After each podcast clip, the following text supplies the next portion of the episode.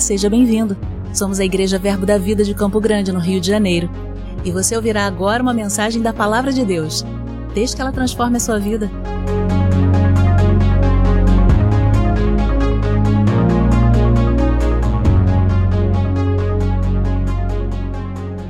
Glória a Deus. Então, queridos, você caiu numa pegadinha hoje. Hoje nós temos uma série e o primeiro episódio já foi à tarde. Amém? Você vai precisar assistir o culto da tarde depois. E a gente vai, quem veio de tarde vai assistir agora. Porque o Senhor trouxe bastante informações. E eu aprove que eu dividisse em duas partes. Mas tudo que vai ser tratado aqui é o suficiente para você receber agora. Amém? Mas eu aconselho você a acrescentar. É, coube a parte da tarde a uma parte mais amena. A gente tratou sobre ser guardado no amor de Deus. E durante a ministração que falava sobre ser guardado nesse amor, a gente tratou sobre a nossa parte de dever nos guardar no amor de Deus. A gente tratou que esse amor ele foi derramado em nós, nós vamos ver isso também. Nós definimos bem qual é esse verdadeiro amor baseado em 1 Coríntios 13, com bastante detalhamento, para você entender realmente o que é esse amor de Deus. Depois nós tratamos sobre esse amor ser aperfeiçoado em nós. Ele será aperfeiçoado através de guardar a sua palavra, permanecer nele, amar o próximo e lançar fora todo medo. E nós concluímos entendendo que nada pode nos separar do amor de Deus. Amém? Tudo isso no culto da tarde e eu quero agora tratar sobre um outro aspecto desse amor que nos guarda. Você gosta de cantar uma música que diz que nós somos guardados em Deus? Sabe, queridos, nós não podemos, nós temos que pensar que o salmista que escreveu é, ainda que eu ande pelo vale da sombra da morte, ele não é como nós que imagina o vale da sombra da morte. Ele conhecia o vale da sombra da morte. Ele conhecia o perigo da morte eminente. Ele conhecia o que era mil cair ao seu lado, dez mil cair ao outro lado. Então, não, o salmista não estava ali fazendo uma poesia, mas ele estava fazendo um relato da confiança que ele tinha no Senhor, na confiança de saber que ele era guardado. E ele falava isso com muita propriedade, porque embora ele cometeu muitas falhas, Davi fez alguns salmos, algum, a maioria dos salmos, embora ele cometesse algumas falhas, ele conhecia, ele tinha intimidade com Deus e Deus conhecia o seu coração. A Bíblia fala que ele tinha um coração segundo Deus. Então, isso só podia ser avaliado por conta dos, do, do, das atitudes que ele teve e principalmente das atitudes no meio da aprovação. Então, eu quero que você abra lá comigo em 2 Tessalonicenses 1, e eu vou explicar logo depois o motivo que inspirou essa, essas duas pregações, para que você se contextualize. Mas segundo Tessalonicenses 1, no versículo 3, se você diga eu sou rico, próspero e lindo, ou você não achou, ou você não está crendo. Amém? Eu vou deixar você achar de novo, então. E agora, e se você achou, você diga com vigor aquilo que você crê. Amém? Eu sou rico, próspero e lindo. Amém. E o pastor não está falando, fazendo, fazendo você mentir, ele só está dizendo que você precisa crer em Deus, o que, como Deus vê você. Amém? Glória a Deus. Irmãos, versículo 3. Irmãos, cumpre-nos dar sempre graças a Deus no tocante a vós outros, como é justo, pois a vossa fé cresce sobremaneira e o vosso mútuo amor de uns para com os outros vai aumentando, a tal ponto que nós mesmos nos gloriamos de vós nas igrejas de Deus, à vista da vossa constância e fé, e em todas as vossas perseguições e nas tribulações que suportais, sinal evidente do reto juízo de Deus, para que sejais considerados dignos do reino de Deus pelo qual com efeito estáis sofrendo. E eu quero destacar aqui no versículo 3: vosso mútuo amor de uns para com os outros vai aumentando. Então diga comigo: o amor de uns, de uns para com os outros pode aumentar. Você pode repetir isso? O nosso amor de um para com os outros pode aumentar. Amém? Você você tá firme aí, não tá? Vou te dar uma nova chance para você sair bem na fita. O nosso amor de uns para com os outros pode aumentar. Nós temos como aperfeiçoar esse amor, como trabalhar para que ele aumente. Amém? E o motivo dessa ministração e da, da primeira também foi uma impressão que eu tenho tido no meu espírito e a minha esposa compartilha disso, de que nós estamos vivendo uma terceira fase dessa pandemia, que ela é silenciosa, mas que a gente precisa atentar. Eu comentei rapidamente aqui que na primeira fase foi a fase do susto, de algo que chegou, que a gente não conhecia, e a gente precisava se adaptar rapidamente àquilo, e a igreja se reinventou, a igreja colocou, é, é, colocou as mãos no arado e trabalhou para que acontecesse. Logo depois veio uma segunda fase, onde começou o culto presencial, e nós tivemos que nos reinventar de novo e começou a ter o contato, mas um contato novo, onde a gente não pode se abraçar, a gente não pode se beijar, a gente não pode estar aglomerado, e crente adora estar aglomerado, a gente não, não vê se o outro está sorrindo porque tem que usar máscara. Conceitos que nós não estávamos acostumados e que fogem ao nosso padrão. Também foi retirado de nós o vigor das crianças, a sabedoria dos anciãos, isso tudo, de uma certa forma, querido, parece, é, parece um, uma coisa silenciosa, mas ela nos afeta. A igreja, ela é formada pela reunião, pelo congregar, pelo estar junto, pela unção coletiva. E quando isso é abalado, a gente pode até naturalmente se acostumar, mas espiritualmente tem algo que precisa ser interrompido nesse negócio. A gente não pode se conformar com esse padrão. Amém? Então eu creio que nesse tempo todo a gente vai completar um ano desse processo. A igreja, de uma certa forma, ela correu o risco de perder um pouco a sua força pela falta do estar junto. É importante uma igreja ser organizada, ser estabelecida, ter uma boa palavra, uma boa pregação, um bom ensino, mas um dos pilares da igreja é ser família, é estar junto, é ter convívio, é se preocupar um com o outro, é estar próximo. Isso faz parte da igreja, é um dos pilares da igreja. Então, querido, quando nós pensamos que isso, de uma certa forma, nos foi roubado, nós acabamos nos acostumamos entrando numa terceira fase perigosa. Você me perdoa a sinceridade, mas hoje você já não se choca mais com a morte. A gente hoje já não fica tão chocado quando perde uma pessoa. As pessoas perderam seus pais, seus avós, seus tios, e com um ano de processo, você já começou a lidar com isso com um pouco de frieza, porque é uma notícia atrás da outra. Isso é um pouco perigoso, é necessário para que você se resguarde, mas ao mesmo tempo é perigoso. Você já se acostumou com a ausência de algumas pessoas, você já se acostumou com a impossibilidade de convívio. Então isso faz com que a igreja ela entre numa fase um pouco delicada, porque hoje não é tão barulhento, não é tão alarmante o que está acontecendo, mas há algo silenciosamente acontecendo no reino do Espírito que a igreja precisa estar atenta. Porque, querido, todo predador, quando ele quer atacar uma presa, ele não faz isso quando a presa está no rebanho. Normalmente ele faz um barulho, ele leva, ele dá um susto no rebanho para que o rebanho fique agitado e uma das um, uma das ovelhas ou uma das presas, ela fique sozinha. Ele, o, o leão faz isso até com o elefante, que é muito maior que ele.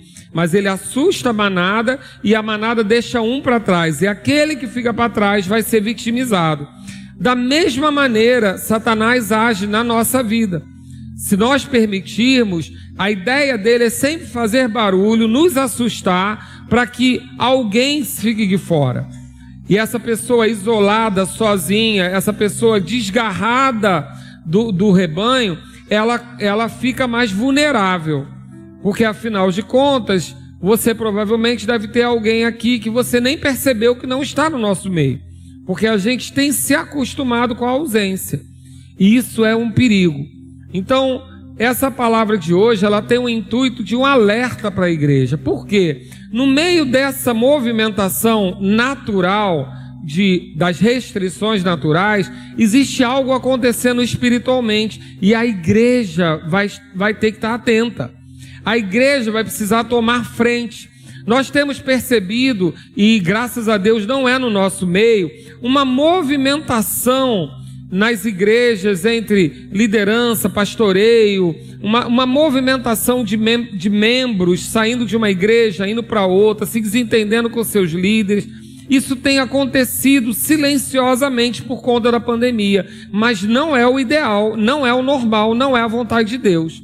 Porque nesse processo nós podemos estar abrindo a guarda que nós temos do amor de Deus. E aí você vai ouvir o culto da tarde e vai entender tudo que representa isso. Mas o que nós vamos falar nessa, nesse, nessa parte da noite? Hoje é, diga comigo, dupla vacinação, amém? A vacina só funciona se tomar as duas. Amém, querido? Então a gente está ouvindo bem falar sobre isso, a gente está enturmado com esse assunto. Mas aquilo que você vai receber agora já é aquilo que Deus sabia que você estaria aqui e precisava receber, amém? Não fica pensando que você perdeu, porque Deus sabia o horário que você ia estar e sabia quando Ele me deu a instrução para fazer, amém, queridos? Então, nós devemos nos guardar do amor, no amor de Deus, de qualquer situação que possa estar adversa no reino espiritual. 1 Pedro 5, não precisa abrir, versículo 9 diz assim: 8. Sede sóbrios e vigilantes. O diabo, vosso adversário, anda em derredor como leão que ruge, procurando alguém para devorar. No versículo 9 ele diz: Resisti-lhe firme na fé, certo de que sofrimentos iguais aos vossos estão se cumprindo na vossa irmandade espalhada pelo mundo. Quando nós estamos falando de algo no reino espiritual, nós não vamos localizar ele essa igreja, esse bairro, essa cidade. Não. É algo que está se movendo contra a igreja de Cristo. Só que a igreja de Cristo é o sol dessa terra e a luz desse mundo. Nós é que preservamos essa terra. Então, querido, aquilo que é para o governo fazer, o governo faça. Amém? Mas aquilo que é da igreja, a gente não pode delegar. Nos guardar em amor, guardar a igreja, guardar a igreja de Cristo, guardar a vida do nosso, dos nossos irmãos, esse é um papel nosso. E eu tratei aqui pela tarde, vou repetir de manhã, uma impressão que Deus tratou comigo há um tempo atrás, quando eu estava sendo sofrendo uma perseguição, sofrendo uma injustiça, até algumas calúnias. E naquele período eu fiquei um pouco revoltado e eu queria fazer alguma coisa da minha própria força. Foi quando Deus tratou comigo sobre eu ser apenas um peão no tabuleiro de xadrez. E ele tratou comigo. Não, não, não caia nessa cilada porque você é só um peão. Você pode tombar, você pode cair e o jogo vai continuar. Mas na realidade, quando o diabo quer derrubar você, ele não está preocupado com você. Ele está preocupado com o rei que você está guardando. Então, queridos, eu passei depois disso a olhar as coisas com distância. Eu agora olho para uma situação que está sobre a minha vida, eu não olho só para ela, eu olho para tudo que vai, tudo que vai acarretar a minha queda. Hoje eu estou à frente de uma igreja que entre criança, adulto e adolescente vai passar de mil pessoas. Então, querido, a minha queda não representa muito para mim, mas ela representa muito para o reino. Porque atrás de mim eu tenho mil vidas que podem olhar para a minha vida. Então, quando o diabo me ataca, eu não posso ser menino. Porque quando eu era menino, eu pensava como menino. Eu agia como menino. Mas agora as coisas de menino ficaram para trás. Elas não me cabem mais. Então, eu não posso pensar como menino e falar: o diabo quer me matar. Até aí não tem nada novo. Agora, pior do que ele me matar, é ele me fazer cair e derrubar os outros. Então, quando ele me ataca hoje, eu, eu, eu ouso dar um distanciamento e olhar o tabuleiro todo.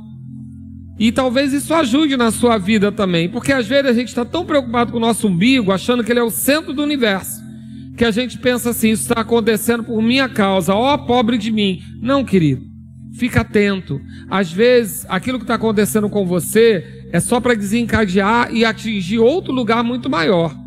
Então, a gente precisa tomar essa distância às vezes e entender o que está em jogo. Porque eu preciso guardar o rei. Diga comigo, eu preciso guardar o rei. Sabe, querido, não sou mais eu quem vivo, é Cristo que vive em mim. A minha vida, se eu morrer, é lucro. Mas aquilo que eu posso deixar de legado, ou, ou positivo ou negativo, pode afetar o reino de Deus nessa terra. Então, hoje eu sou muito mais atento a qualquer movimentação contra a minha vida.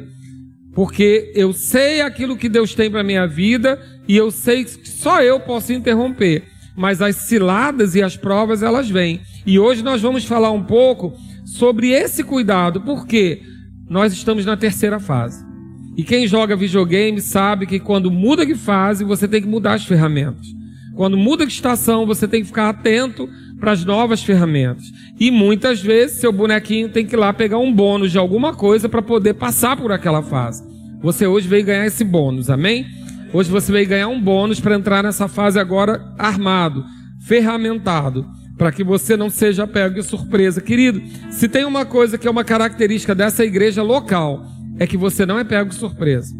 Se você é um membro atento e ligado nessa igreja, Talvez pela unção profética, talvez pela visão que Deus tem para cá, eu não sei dizer. Talvez porque o pastor foi 30 anos, trabalhou com moda, então ele vive um ano na frente. Eu estou sempre um ano na frente, porque eu trabalhava com moda e era assim. A roupa que você comprou hoje, eu já tinha comprado há um ano atrás. Então eu, eu fui treinado 30 anos para pensar um ano à frente. E talvez por isso também, não sei. Mas é uma igreja que Deus está sempre dizendo: olha, preste atenção, olha, preste atenção. Olha, preste atenção. Se você está ligado, querido, nem a pandemia te pegou de surpresa. Porque a igreja vem sendo avisada. Então, o Senhor tem falado, a gente tem percebido uma movimentação silenciosa, mas um pouco barulhenta, barulhenta não, mas um pouco desafiadora acontecendo entre algumas igrejas. Não chegou aqui, mas a gente está dentro. E a gente vai fazer o quê? Dupla vacinação. Amém? A gente não vai esperar chegar, a gente vai se vacinar antes. E aí, como que nós vamos nos guardar? Nós vamos nos guardar no amor de Deus, que é o que você vai ouvir lá no primeiro culto. Mas abre lá comigo em Judas 1.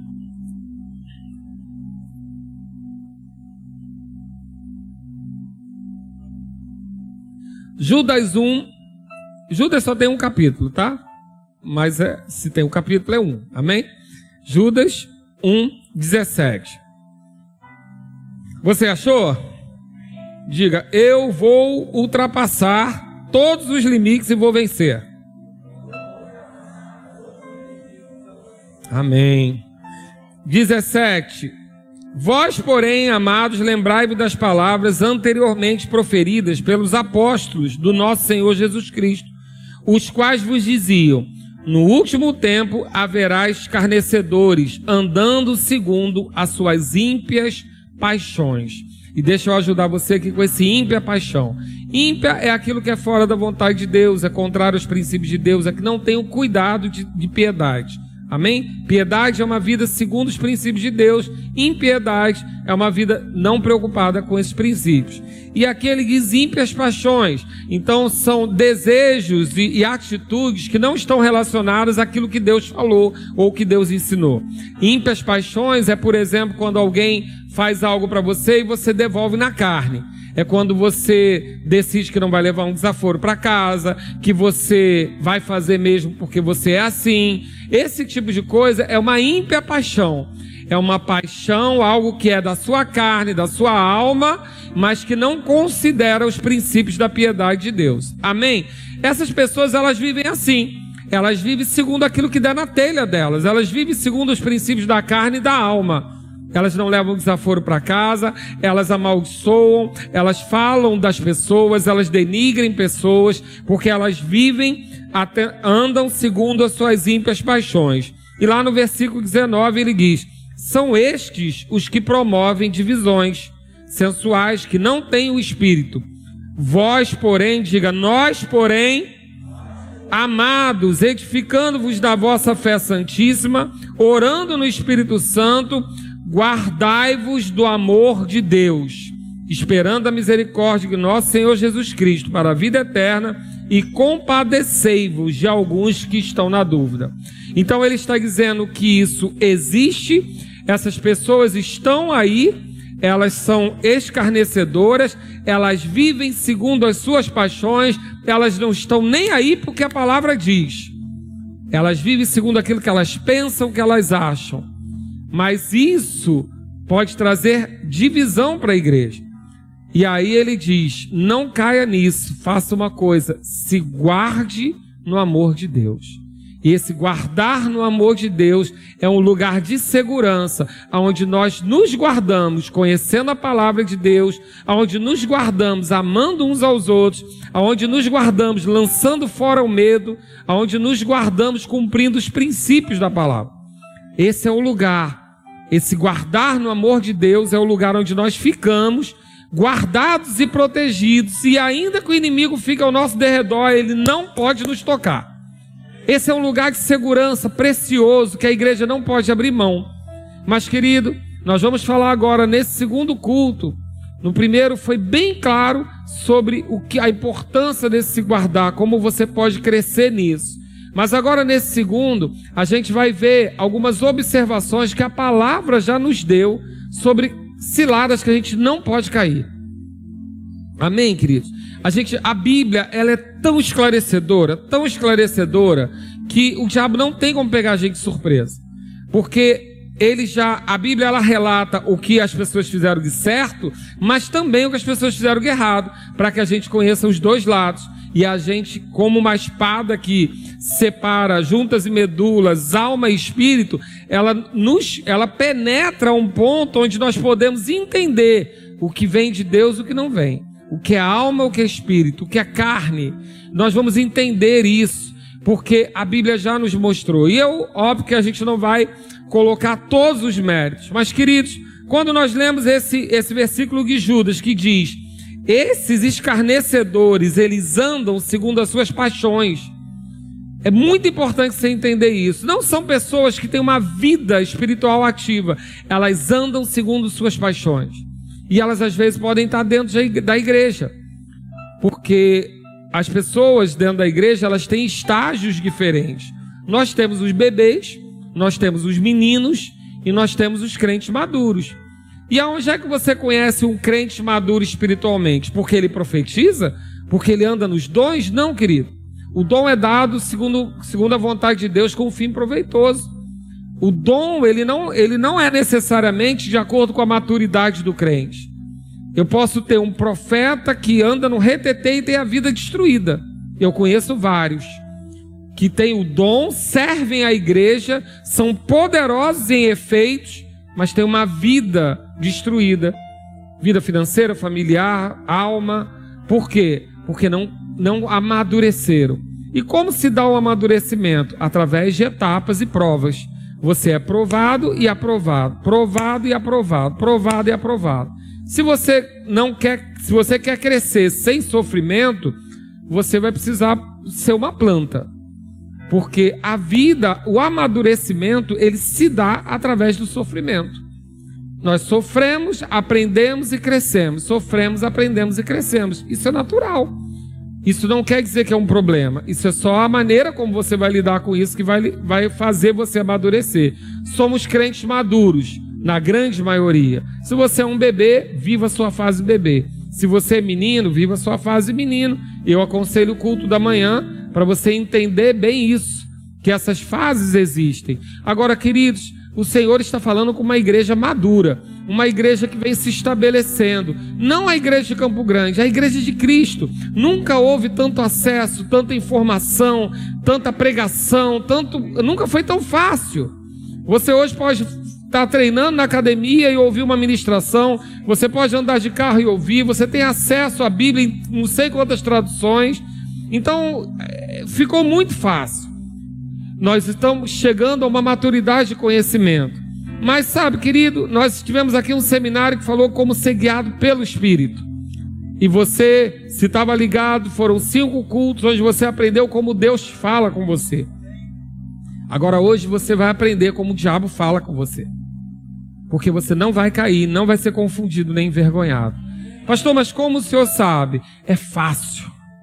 O diabo não é criativo. Ele é repetitivo. Então, a fala dele você consegue perceber por causa da repetição. Não vai mudar, é a mesma coisa, a mesma história. Ele só vai pegar você em momentos diferentes, em momento oportuno. Ele tentou com Jesus, não funcionou e a Bíblia diz que ele se afastou até momento oportuno.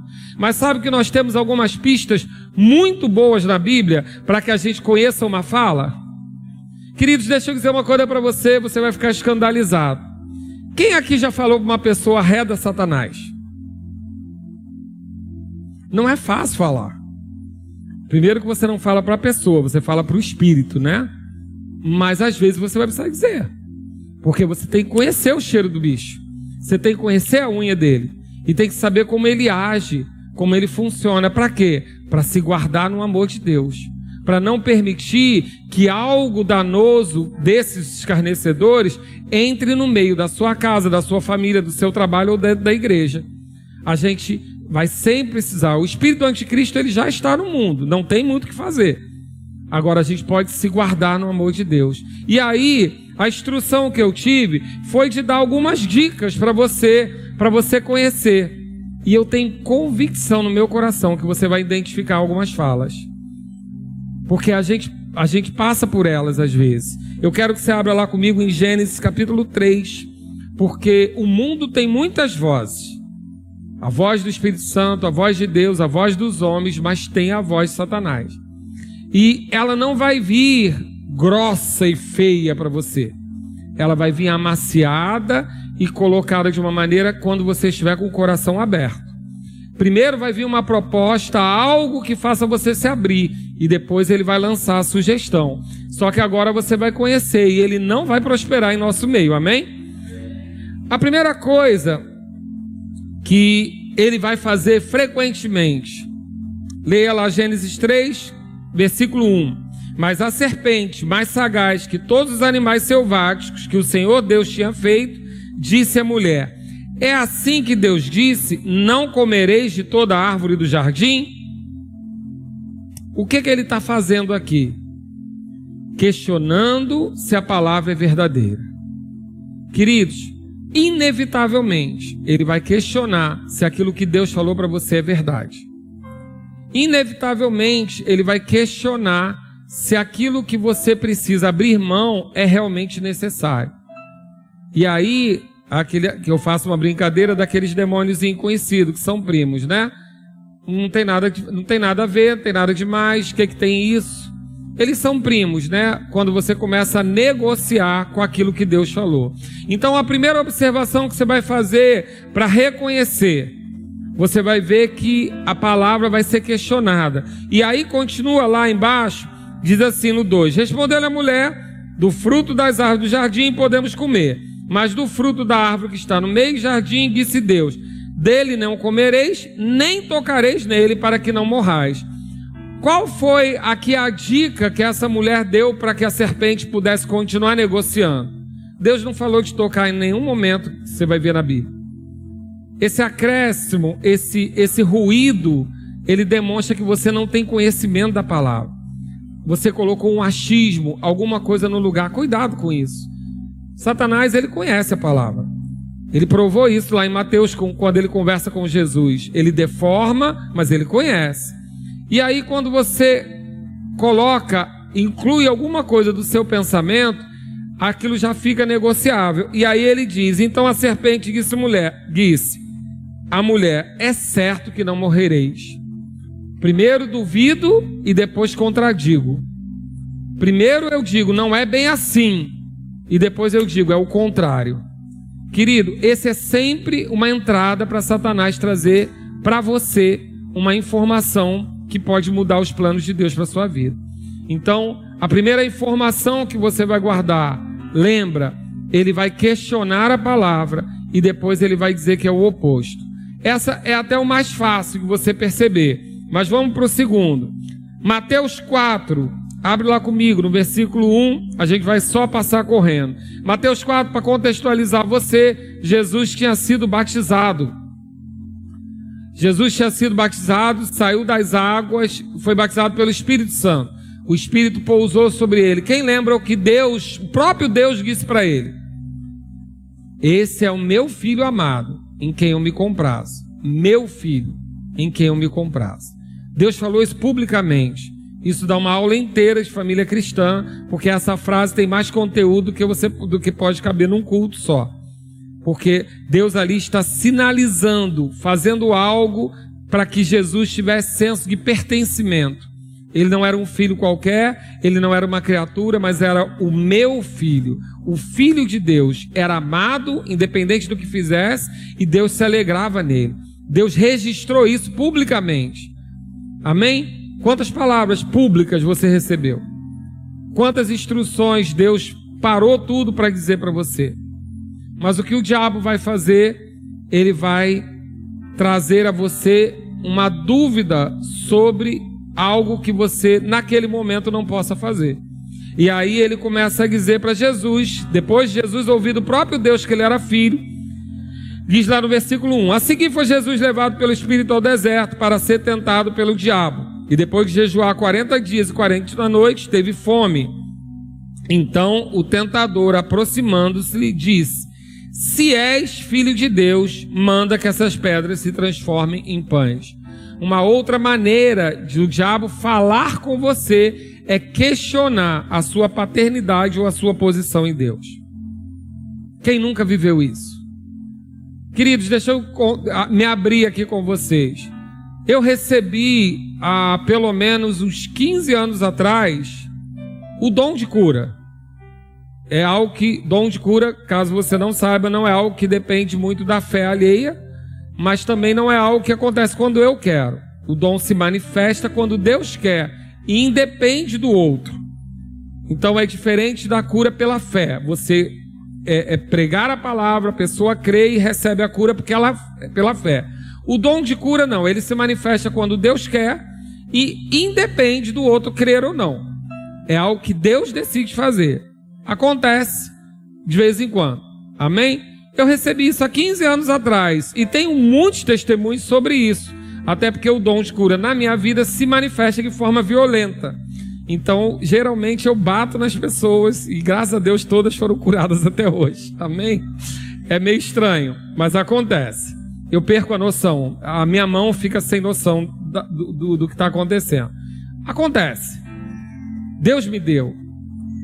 Só que eu tenho, eu, eu, eu, eu criei durante algum tempo.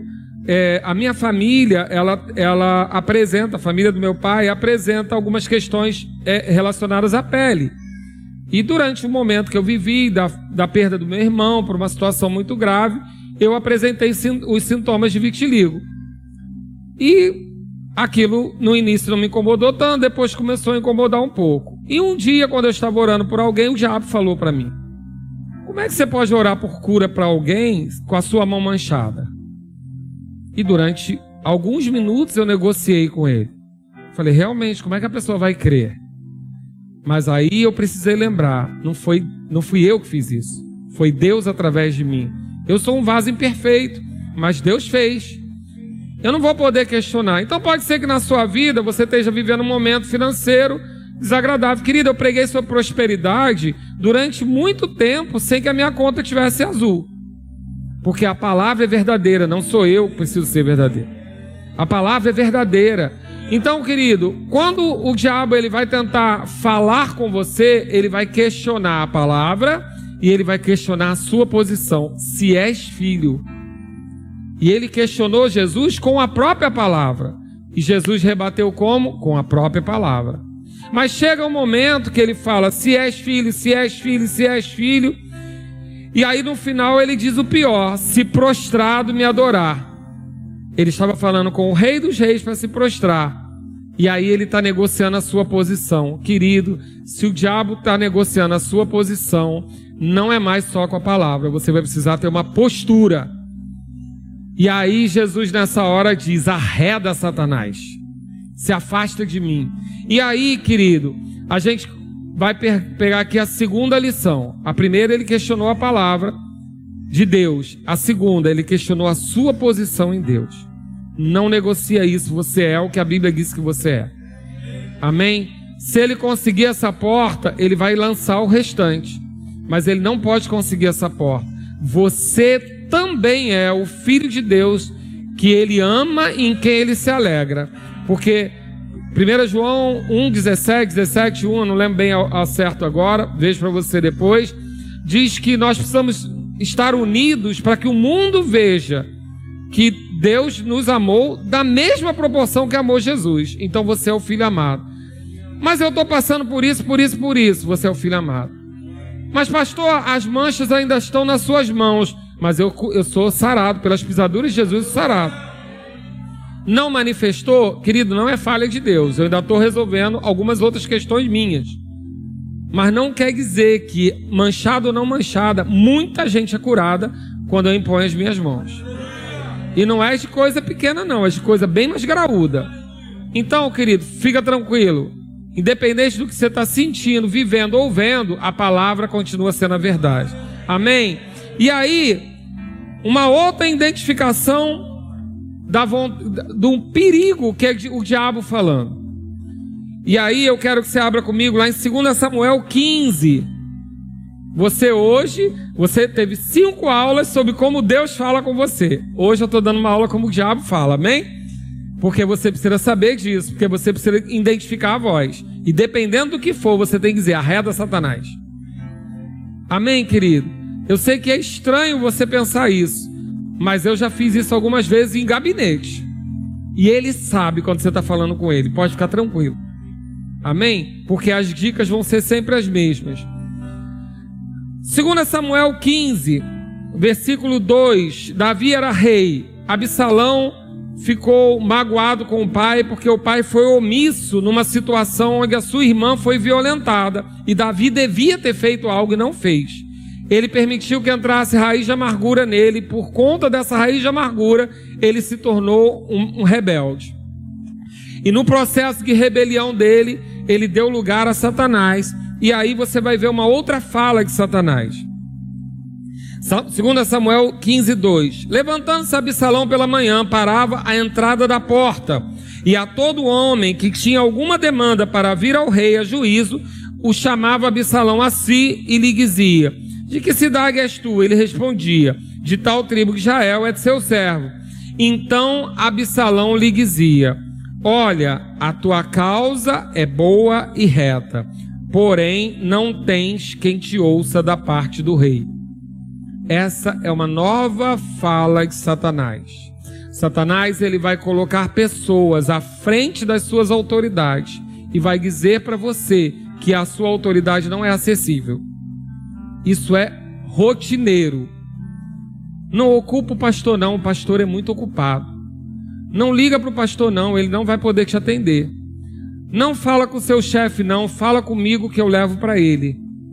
Ele vai se colocar na frente do seu acesso à autoridade, cilada de Satanás.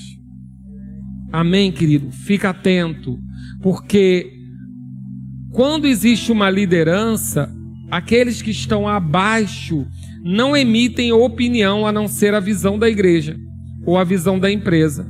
Toda vez que um vice-líder ou alguém que está abaixo entre você e a autoridade emitir a opinião dele e, e não emitir a opinião da, a, do líder, significa princípio de rebelião. Pastor, é desse jeito? É. Porque é fácil de eu seduzir você dessa maneira, como Absalão fez. Absalão ganhou o coração de todo mundo da cidade. Porque o que, que ele dizia? O líder não te entende, o líder não tem tempo para você. Se eu fosse líder, eu faria. Sabe como é que às vezes isso acontece? Acontece assim. Ah, pintou a parede de cinza, né? Você gostou? É o pastor que quis. O pastor que quis está dizendo assim: eu não concordo, mas ele quis. Agora vamos ver como é que Jesus agia. João 6:38. Pega aí na sua Bíblia para você marcar isso, porque isso salvou a minha vida de tanta furada. Você está aprendendo aqui como o diabo fala. E aí, eu mandei você para João, mas vou terminar de ler 2 Samuel 15. Põe aqui para mim 2 Samuel 15, enquanto eles abrem João. 2 Samuel 15, lá no 3 eu disse: Olha, a tua causa é boa e reta, porém não tens quem ouça da parte de Deus.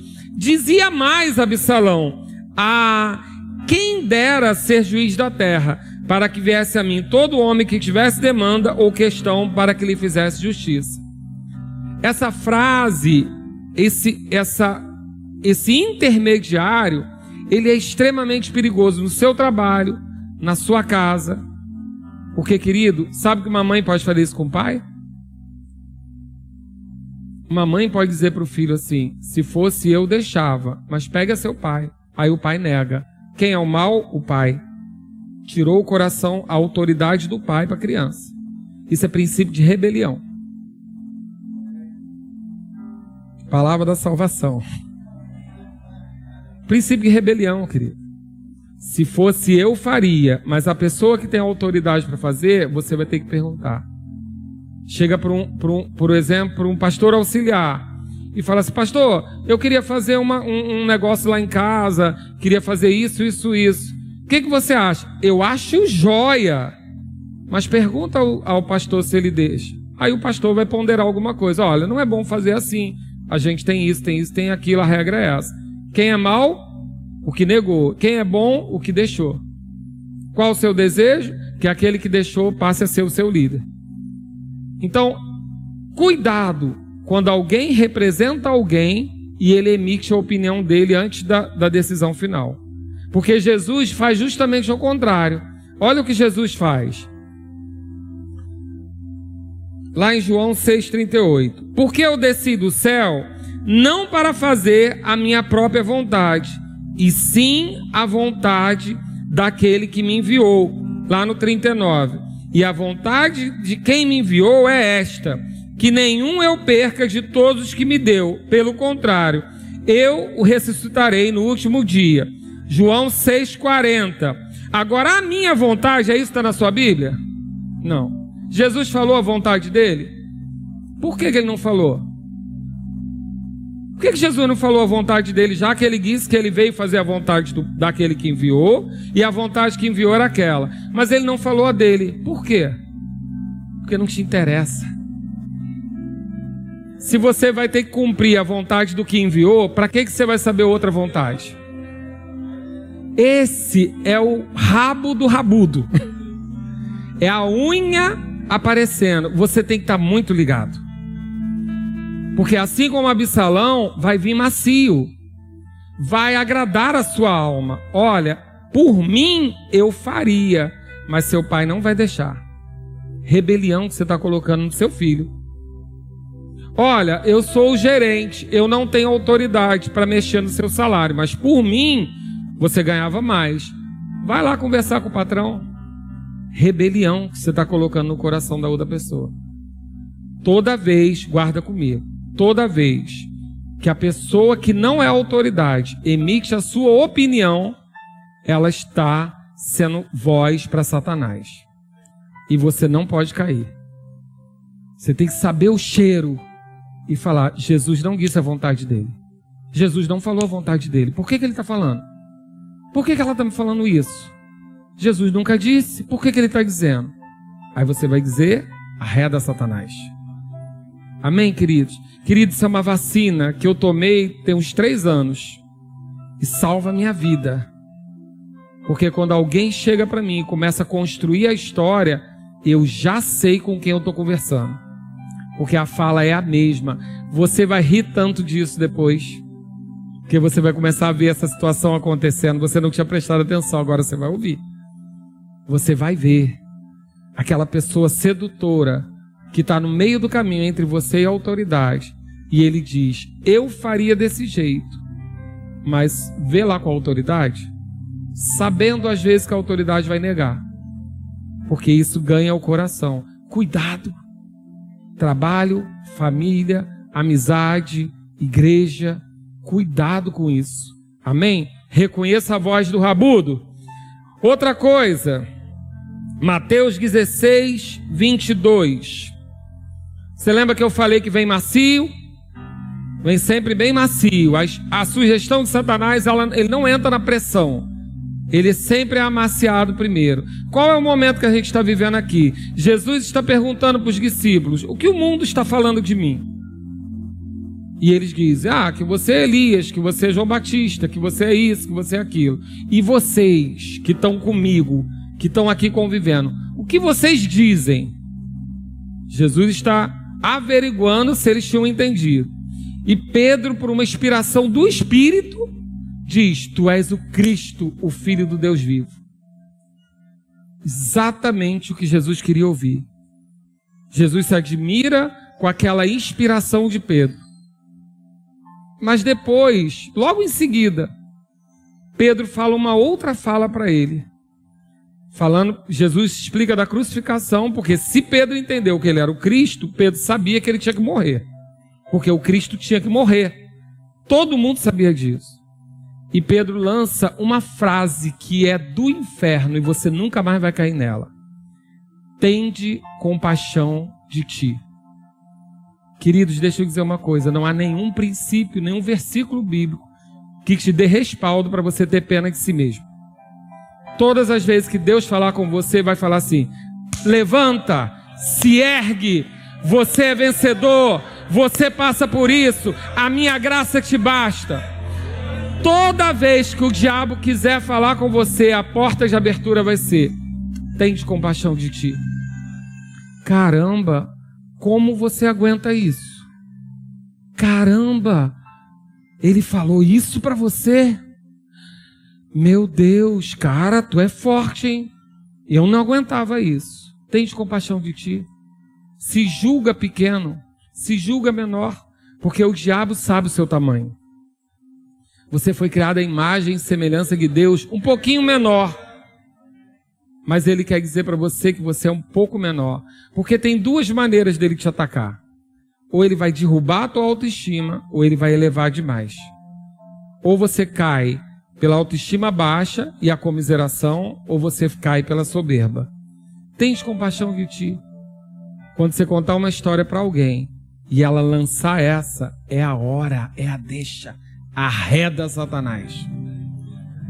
Fui desabafar, fui falar, contei sobre o meu casamento. Como que você aguenta isso? Eu não suportava. Como é que você aguenta esse homem? Como é que você aguenta essa mulher? Ah, como é que você aguenta seus filhos? Cuidado, essa é a voz do rabudo.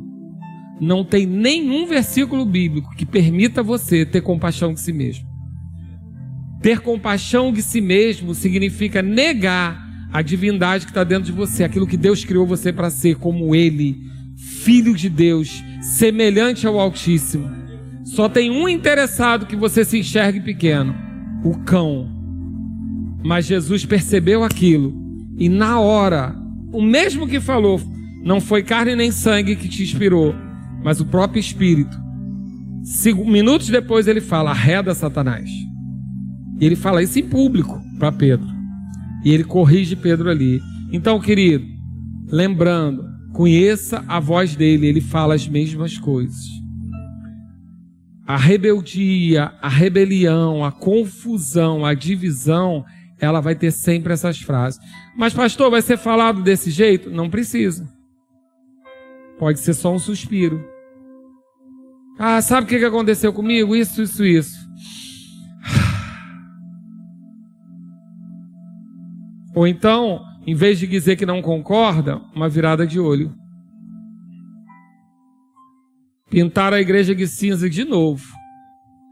Não precisa falar nada, não você vai conseguir que o diabo consiga influenciar você sem perceber. Mas essa fala você vai guardar. Tende compaixão de mim. Qual a sua resposta? Arreda Satanás. Amém? Mais uma para você guardar. Comparação. 1 Samuel 18. Versículo 6. Enquanto você abre, eu vou lendo, porque a gente vai chegar no 8. Sucedeu, porém, que vindo Saul e seu exército, e voltando também Davi, e ferir os filisteus, as mulheres de todas as cidades de Israel saíram ao encontro do rei Saul, cantando e dançando, com tambores, com júbilo e com instrumentos de música. As mulheres se alegravam e cantavam alternadamente, dizia: Saul feriu os seus milhares, porém Davi os seus dez milhares. Então Saul se indignou muito, pois essas palavras lhe desagradaram em extremo, e disse: Dez milhares deram elas a Davi, e a mim somente milhares. Na verdade, que lhe falta senão o reino? Diga comigo no 9: Daquele dia em diante, Saul não via Davi com bons olhos. Uma outra maneira que Satanás falar com você: comparação. Comparação não é de Deus em nenhuma hipótese. Sabe quando você acabou de ministrar e alguém vira para você e diz assim: maravilhosa sua ministração. Joia. Mas siga ser assim. Ah, hoje sim a ministração valeu a pena. Está denegrindo todas as outras. Você, não. Cara, nessa igreja não tem ninguém que pregue igual você. Está denegrindo todas as outras. Fulana, quando você canta, aí o louvor é bom. Ah, pastor, você, eu gosto de conversar com você. Os outros não me entendem. Toda vez que tiver uma comparação, principalmente que denegrir alguém, qual a resposta? Arreda Satanás. Agora, essa essa comparação pode ser para você. Porque ela pode ser para te colocar acima ou pode ser para te derrubar. Ela pode tanto fazer com a sua autoestima seja muito elevada e você cai em soberba, quanto pode ser o contrário. Então, para Saul, Satanás disse: Davi matou dez e você matou mil. Matou dez mil e você matou mil. O que lhe falta, senão o rei? Mas para Absalão, o que ele falou? Se você fosse no lugar dele, você seria mais justo. Então, querido, de alguma maneira tem uma comparação. Cuidado, quem está na vida ministerial, então, quem sobe aqui, quem canta, prega, cuidado. Se o elogio vier comparativo, chuta que é laço. Chuta que é laço. Você não precisa ser melhor que ninguém, você só precisa ser bom. Você não precisa ser melhor que ninguém, nada. Você não está competindo, nós somos um corpo, nós não competimos. E eu estou falando de igreja só, não, estou falando de trabalho, família. Estou falando disso. Falar para um filho que você ama mais do que o outro, falar para um pai que você que me entende, o outro não. Toda vez que denegrir alguém em comparação, é o diabo falando com você. Não caia. E às vezes você vai ter que ser bem atento, porque vai vir exatamente com o que sua alma quer ouvir. Geralmente você está inseguro por alguma coisa e você vai achar que foi Deus que levantou aquela pessoa, mas foi o próprio cão. Porque se for Deus, ele vai dizer: Cara, que bom, estou feliz por você. Agora, se for o cão, ele vai dizer: Poxa, você hoje arrebentou, foi o melhor. Ou então você não acerta, né? Todo mundo aqui acerta, menos você. Tem comparação? Chuta que é laço. Amém? E a última a exaltação. Abre lá em Atos 16. Essa eu vou passar rápido porque ela precisa de muita explicação e a gente não tem tempo. Mas Atos 16, a gente tem um versículo que é curioso para a nossa mente. Paulo, é, é, é, Paulo estava andando e atrás dele vinha uma pessoa falando algo que seria bom de ouvir. Lá no Atos 16, 16. Aconteceu que indo nós para o lugar da oração, nos saiu ao encontro uma jovem, possessa do espírito adivinhador, o qual, adivinhando, dava grande lucro aos seus senhores. Seguindo a Paulo e a nós, clamava, dizendo: Estes homens são servos do Deus Altíssimo e vos anunciam o caminho da salvação. Isso se repetia por muitos dias. Então Paulo, já indignado, voltando-se ao espírito, voltando a seguir seu espírito. Em nome de Jesus Cristo, eu te mando, retira-se dela. E ele, na mesma hora, saiu. Mas me diz uma coisa: ela estava dizendo alguma mentira? Esses homens são servos do Deus Altíssimo e vos anunciam o caminho da salvação. Não seria bom ele ter esse pré-anúncio? Mas Paulo reconhece que aquilo ali é a voz de Satanás, que é um espírito de engano, que é um espírito adivinhador. E ele diz: sai, porque, querido, você não precisa de todo mundo anunciando seu título, seu cargo, quem você é, o que você foi chamado. Cuidado. Cuidado. Ah, 15 anos, você é um pastor. A Bíblia diz que para almejar o episcopado não pode ser, não pode ser neófito, nem de idade, nem de crente, porque precisa de uma experiência. Para que você vai ficar com esse título? Ah, vejo que és profeta. Ô oh, profetinha, ô oh, profeta. E você vai aceitando, vai aceitando. Aquilo vai trazendo para sua alma uma convicção de algo que ainda não está estipulado. E aí o que vai acontecer? o seu líder pode não reconhecer para aquele tempo. O que, que vai entrar? Rebelião. Todo mundo vê, menos ele. Cuidado. Essa necessidade de título, essa necessidade de cargo, essa necessidade de ser destacado, isso traz para você um sentimento de frustração que vai virar rebelião. Porque deixa eu dizer uma coisa: a gente reconhece o chamado você não precisa explicar, não. A unção não precisa de título. Se você tem uma unção pastoral, deixa eu dizer uma coisa: você vai viver cercado de gente te pedindo conselho. Não tem pastor que ande, que consiga ir no banheiro dessa igreja. Porque no meio do caminho, alguém vai interceder, vai, per vai perguntar, vai pedir um cuidado de alguma coisa. Porque uma característica do pastor é o cuidado.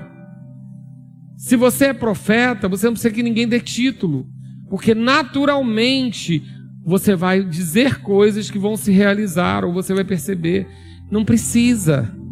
Não precisa alguém que é mestre colocar o título de mestre, porque o ensino é diferente. Então, cuidado com a exaltação, com a necessidade de ser reconhecido ou exaltado. Isso é porta para rebelião. Amém? E agora sim a última. Número, números capítulo 16.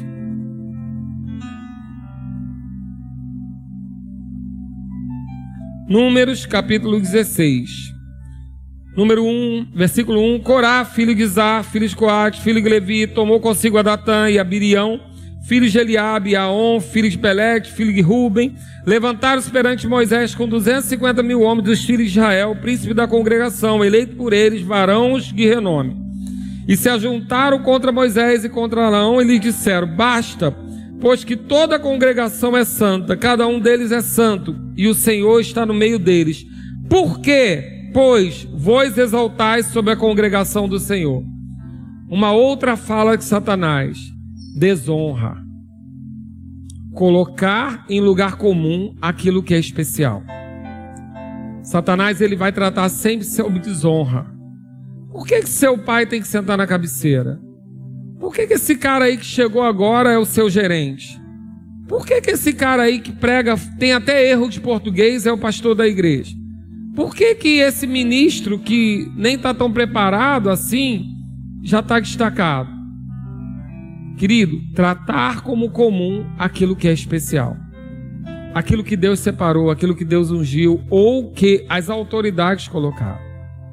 Tratar como comum um presidente da República, por, por mais que você não concorde, ele é o presidente da República. Ele tem que ser chamado de Vossa Excelência. Tratar como comum aquilo que foi separado como especial.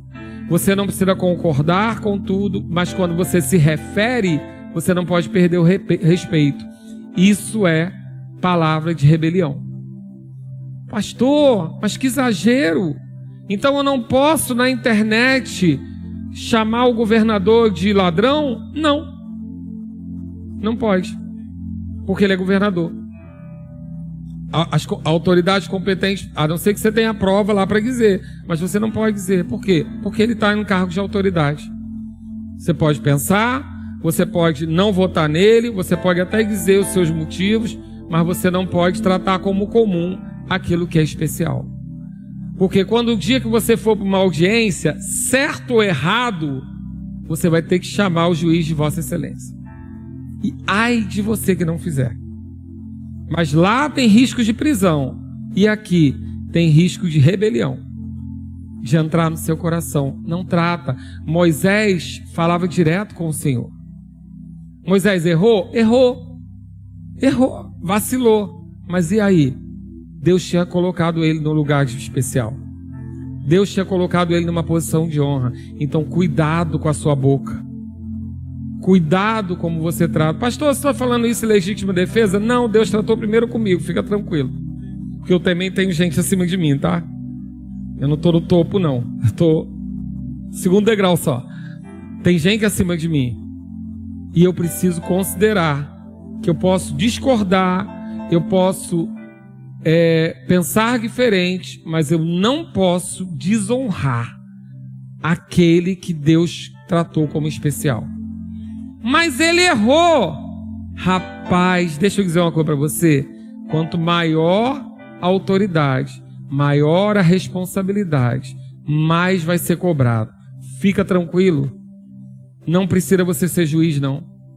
Agora, esse povo aqui de Corá, que foi comido pela terra, eles trataram Moisés, porque Moisés errou, como comum.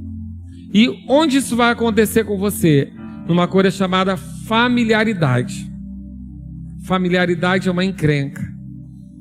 A minha esposa costuma brincar, e acho que ela já repete de alguém, que excesso de intimidade só faz duas coisas: desrespeito ao filho.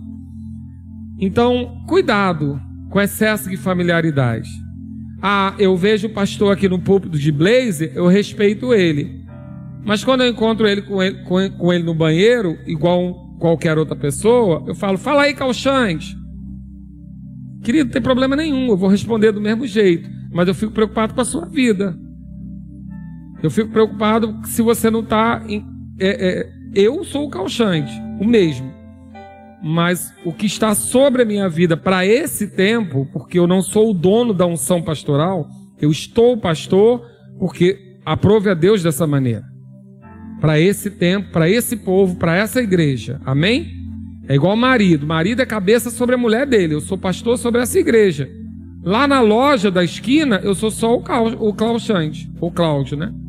Então, quando a gente tem familiaridade, porque quanto mais próximo, mais defeito a gente vai ver. A lua de longe é linda e brilhosa, mas quando você aproxima tem um monte de buraco. Essa familiaridade pode fazer você tratar algo como comum, aquilo que é especial. Especial porque é melhor? Não, porque é separado só.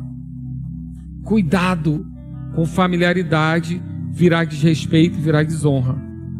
E quanto mais próximo, você vai ver que a queda dos pastores auxiliares, líderes, etc., é porque quando eles começam a ter muito contato com o pastor, porque ele vai descobrir fragilidade. Todos nós temos. Você com seu patrão, você vai descobrir. Você quando encontra o artista, né, na rua, na televisão, 1,80m, forte, robusto, quando você vê de perto, que decepção. Familiaridade. Então, cuidado com achar comum aquilo que é especial, aquilo que é separado. Não trate, porque isso é semente para rebelião. Amém? Então, recapitulando a voz do cão, para a gente sair disso, como é que o cão fala com a gente? Vai questionar se a palavra é verdadeira, vai questionar a nossa posição, vai dizer qual é a vontade abaixo da autoridade, vai, contrário de Jesus que não disse, vai dizer para você ter compaixão de você, vai fazer uma comparação denegrindo um dos lados, vai exaltar demais ou rebaixar demais e vai dizer para você, vai lidar com desonra. Esses são, essas são as vozes do cão. Você teve cinco aulas de como ser guiado pelo Espírito e está tendo uma aula de como não ser guiado pelo cão. Olha que beleza, né? Eu podia fazer um seminário, né? Não sendo guiado pelo cão. Mas eu acho que dá para fazer. Aqui já deu para você entender bastante coisa, não deu? Eu queria fechar o seminário com isso, mas a diretora do Rema não deixou. Então, não sei porquê. eu quero que você abra Romanos 8 para a gente concluir e você saber que você não vai cair em nenhuma dessas ciladas, amém? Glória a Deus. Ministério de Música pode subir. Romanos 8, 35. O que Deus tem para nós, queridos, deixa eu dizer uma coisa. Pensa numa igreja mimada. Essa igreja está mimada. Porque o tempo todo Deus não permite que ninguém caia. Você é igual aquela criança que anda de andador e que a mãe fica o tempo todo assim, ó. Você está assim. Porque Deus está falando sempre à frente. Tá? A, gente não, a gente não prega o que aconteceu. Se você reparar, se você for atento nessa igreja, a gente não prega. Eu preguei sobre escárnio outro dia, perguntei a Deus por quê. Eu não vejo isso no nosso meio. Mas, querido, eu já tive tanto testemunho de gente que falou: eu não sabia que isso era escárnio. Mas não tem, a gente não tem roda de escarnecedor. Você vai ver terminar um culto aqui, não tem rodinha de gargalhada, de zoa... a gente brinca, a gente é alegre, mas a gente não denigre as pessoas. E por que, que Deus trata com a gente? Porque a gente está sempre um passo à frente. Deus está assim com a gente, ó. Ele não quer que a gente caia para levantar, não. Ele já está indo antes, amparando. É muito mimo, querido. Ser crente é um luxo, mas dessa igreja é ser mimado. Porque a gente não precisa sofrer, a palavra nem dói em você. Nem doeu. Porque você não se viu nela, mas você já se vacinou. Dupla vacinação. Amém? Você não vai viver, querido. E deixa eu dizer, e se chegar alguém contaminado? Estou vacinado, não pega não. Porque pode chegar. Contaminados vão chegar. Você quando chegou não era grande coisa também não. Não se ilude não para não sofrer. Amém? Eu cheguei questionando tudo, querido. Pensa, pastor Marcos e pastor Edmilson tiveram uma paciência de Jó. Porque eu questionava tudo. E eles disseram: Isso é uma característica de ministério. Aí eu falei: Não quero muito ministro da igreja, não. Porque eu questionava tudo. Alguém teve paciência comigo. E a gente vai ter paciência com você que está chegando. Mas vacinado. A gente vai estar tá vacinado. Por quê? Porque a gente não vai bater papo com o diabo, não. Porque aqui não é dessas igrejas que dá microfone para diabo. A gente aqui não fala com ele. Os líderes dessa igreja aqui, o pessoal que vem aqui na frente orar, às vezes as pessoas falam assim: Pastor, vocês não expulsam demônio, não? E você não tem nem noção do que acontece aqui na frente. Agora você vai saber quem? Não vai saber. Se caiu na unção, se caiu endemoniado, se não caiu. Porque a primeira coisa do treinamento deles é o seguinte: cala a boca, em nome de Jesus. A gente não conversa com o diabo. Porque ele é mentiroso, ele é pai da mentira, ele vai mentir para sempre. A gente não conversa com ele. Então, quando ele tenta se manifestar, a gente não expulsa ele, porque para sair ele pode fazer barulho. A primeira coisa a gente manda ele calar a boca. Depois expulsa em silêncio, para você nem ver. E não perder a unção não roubar a palavra. A gente tem que conversar com o diabo, não, querido. A gente tem que ficar perguntando nada para ele, não, porque o que ele falar eu não vou saber se é verdade. Então não precisa conversar, não. Agora eu preciso conhecer a voz dele. Quando ele falar, você vai saber. E você não vai cair em cilada. Amém? Romanos 8, versículo 35. Quem nos separará do amor de Cristo? Será tribulação, angústia, perseguição, fome, nudez, perigo ou espada? Como está escrito, por amor de ti somos entregues à morte o dia todo, fomos considerados como ovelhas para o matadouro. Em todas essas coisas, porém, somos mais que vencedores por meio daquele que nos amou. Porque eu estou bem certo, e essa palavra aqui significa persuadido, fortemente convencido, de que nem a morte, nem a vida, nem os anjos, nem os principados, nem as coisas do presente, nem do porvir, nem os poderes, nem a altura, nem a profundidade, nem qualquer outra criatura pode separar-nos do amor de Deus que está em Cristo Jesus, nosso Senhor. Agora eu quero te ajudar a entender mais ainda esse texto. O que pode nos separar do amor de Deus? Ele diz que nem a morte, e a morte aqui, a palavra é tanatos, é morte física. Deixa eu dizer uma coisa para você, querido. Se você cair agora fulminado, tiver um infarto, morrer, você não está separado do amor de Deus. Morrer para a gente é lucro, porque nunca mais a gente vai ser separado do amor de Deus. Aí ele diz: nem a vida. E a vida aqui é a palavra zoe, que a gente gosta tanto. Mas ela aqui está destinada à vida física. Ou seja, nem essa vida que a gente tem aqui, nada que aconteça na nossa vida, pode nos separar do amor de Deus. Porque às vezes você pensou assim: ah, eu cometi um erro, eu senti ciúme, eu senti uma obra da carne, eu senti inveja Deus não quer mais papo comigo. Não, Ele está dizendo que nada pode separar. Nada. Só se você decidir. Mas se você errou, cometeu um erro, fez alguma atrapalhada nessa vida, Ele está dizendo: isso não te separa do amor de Deus. Se arrepende, Jesus é seu advogado, zerado. Chega de novo para os braços. Nem a morte, nem a vida, nem os anjos. Nós aprendemos aqui sobre os anjos. Eles são seres espirituais extremamente grandes e fortes. Mas a Bíblia está dizendo que eles não têm poder de nos separar de Deus nem os principados, que são hostes espirituais de demônios, eles não têm poder para nos separar de Deus. Nem os principados, nem as coisas do presente, aquilo que você está vivendo, a aflição que você está passando, a situação que você está passando, isso não te separa. E o que vai acontecer? Também não.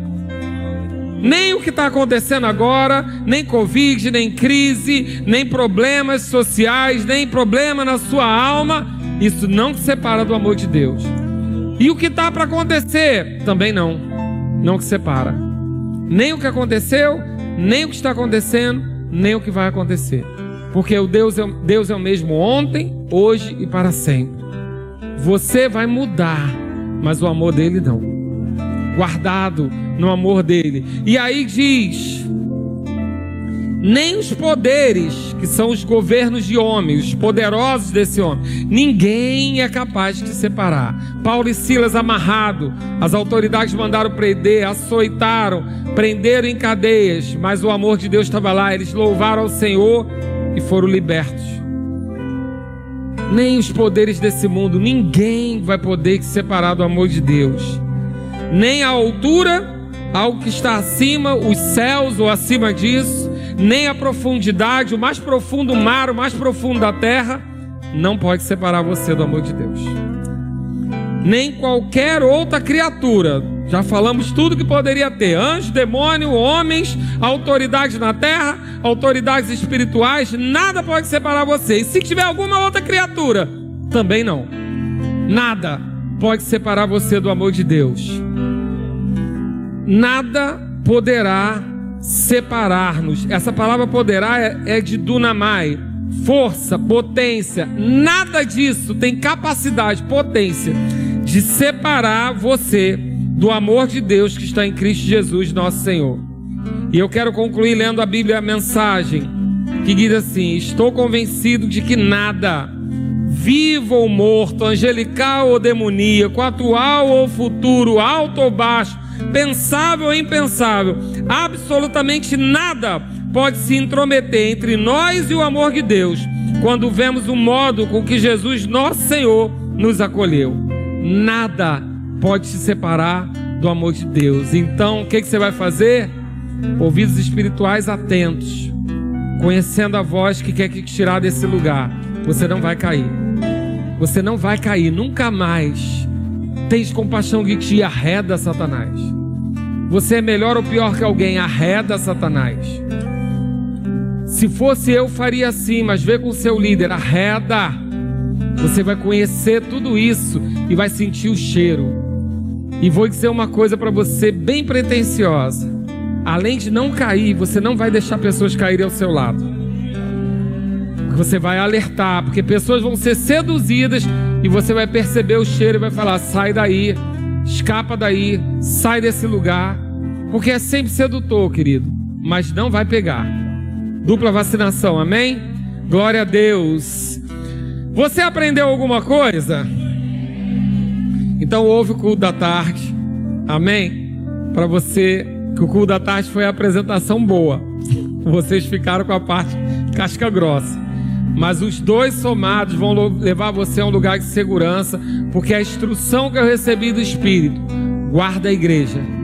Guarda a igreja. O Senhor está falando isso desde novembro, você já percebeu? Guarda, guarda, protege, guarda, é minha função. Eu sou só um peão, querido. Eu sou só um peão, vai por mim. Eu tenho que guardar o rei. Mas antes do rei, tem o cavalo, eu não entendo não sei jogar xadrez, mas tem o cavalo, tem lá a torre, Tem algumas peças mais importantes. Eu sou só o peão. Então o que, que eu preciso fazer? Guardar as minhas autoridades. Porque se eu guardo as minhas autoridades, eu guardo o rei. Porque as minhas autoridades podem até não ser boas para mim. Pode não ser boa para mim. Eu sou só um peão, mas elas estão entre eu e o rei. É melhor guardar o rei. Então eu guardo a autoridade. Porque pode ser, e aí você vai ter que entender, pelo Espírito, em nome de Jesus. Às vezes a gente está tão preocupado com a nossa vida que a gente quer que a torre caia. E a gente não está lembrando que a torre está protegendo o rei. Querido, deixa a torre lá, mesmo que ela erre. Ela está no caminho do rei. Porque ela pode, eu posso ser derrubado direto. Mas a torre só cai se eu cair primeiro. Então é melhor ficar de pé aqui. Ainda que eu esteja moído por dentro. Ainda que eu esteja, a minha carne esteja dizendo, a torre precisa cair a torre está me incomodando. Eu vou falar: não, a torre está guardando o rei. A torre está guardando o rei. Na sua casa, na sua família, no seu trabalho, a torre está guardando o rei. Não seja você que derruba a torre. Amém, queridos? Deixa que qualquer coisa depois, o rei vai se acertar com a torre. Mas não é você. Guarda a torre. Amém? Guarda suas autoridades, guarda a, o cabeça da sua casa, guarda. Seu marido pode não ser grande coisa, mas a desonra para ele não vai fazer o seu filho ser melhor do que é, pelo contrário. Às vezes vai ser necessário você botar a mesa para o marido que não merece, mas o seu filho vai olhar e vai ver que você está guardando o rei. Guarda o rei. Amém? Fica de pé. Obrigado, Pai. Louvado seja o teu nome, Senhor. Vamos distribuir a ceia, o diaconato. Nós vamos adorar agora. E agora você vai cantar essa música. E quando chegar na parte de dizer que Ele é aquele que te guarda, você vai explodir. Porque, querido, eu tenho convicção de que você foi guardado mais uma vez. Amém? Seguro estou. Obrigado, Pai. Nós estamos seguros num bom pasto. Num bom pasto, Pai. Obrigado, Senhor. Seguro estou nos braços daquele. Ouça outras ministrações em nosso site verbodavida.com barra Campo Grande RJ. Nos acompanhe também em nossas redes sociais, Facebook, Instagram e YouTube. Seja abençoado na prática dessa palavra.